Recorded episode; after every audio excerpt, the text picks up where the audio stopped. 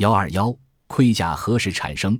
参观过秦皇陵兵马冲的人都会对一个个盔甲整齐、威武雄壮的兵马俑留下深刻的印象。但是，穿在这些武士身上的盔甲究竟何时产生的？看来还是一个不易解开的谜。盔甲是一种古代将士防护身体的装备。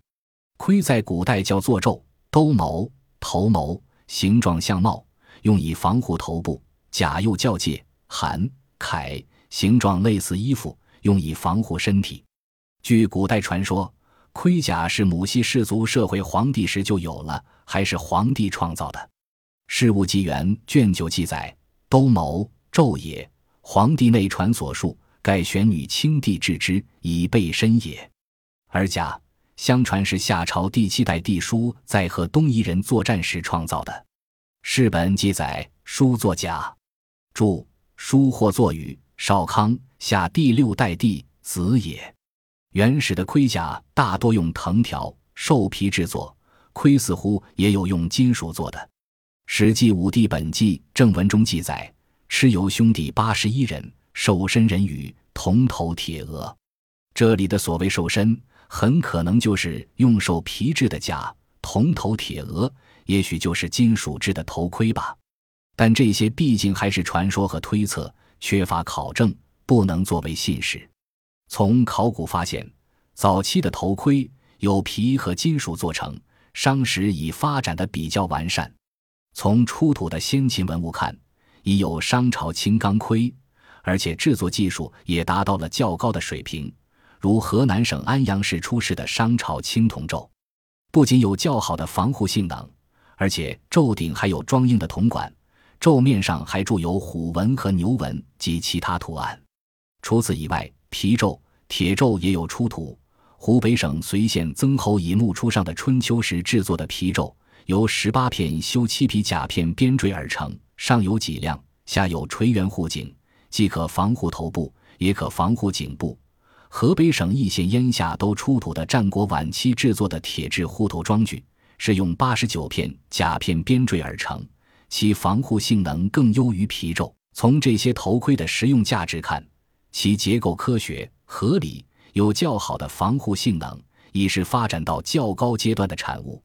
早期的甲由整片的皮革改制，可以伸缩活动。它的制作通常是根据护身部分的不同形状。将皮章裁制成形状各异、大小不等的革片，并把两层或多层的皮革合在一起，织成坚固、耐用、美观的甲片。然后在皮片上涂上油漆，穿孔，用绳编连成甲。《周礼考工记》的韩人为甲中，比较完整的总结了有关选材制甲的全套工艺。韩人为甲，西甲七属，四甲六属，合甲五属。西甲寿百年。四甲寿二百年，合甲寿三百年。凡为甲，必先熔，然后制革。全其上履与其下履，而其长为之为。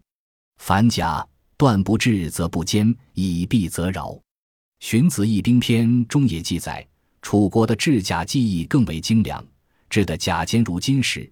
楚人交革犀以为甲，坚如金石。此外，还有用藤条编织的甲。也有一定防护作用。从这些技术看，这时甲已发展到较为成熟的阶段。出土的文物也证明了这一点。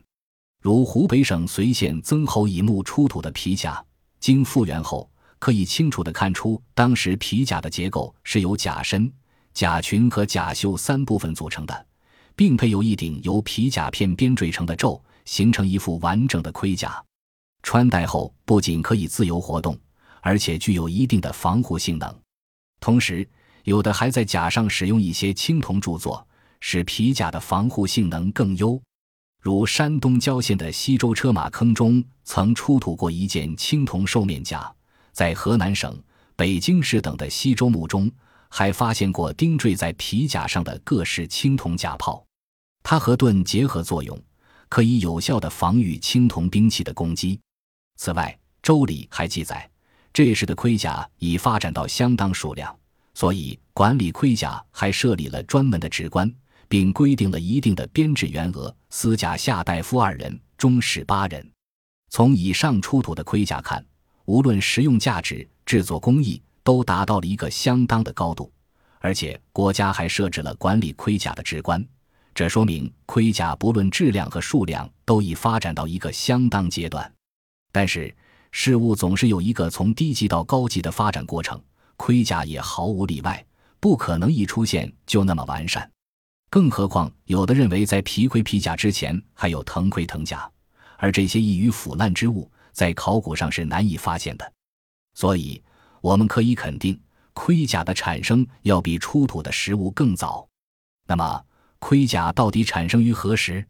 是商代，还是夏代，或者真如传说中的黄帝时期？我们等待着考古的发现。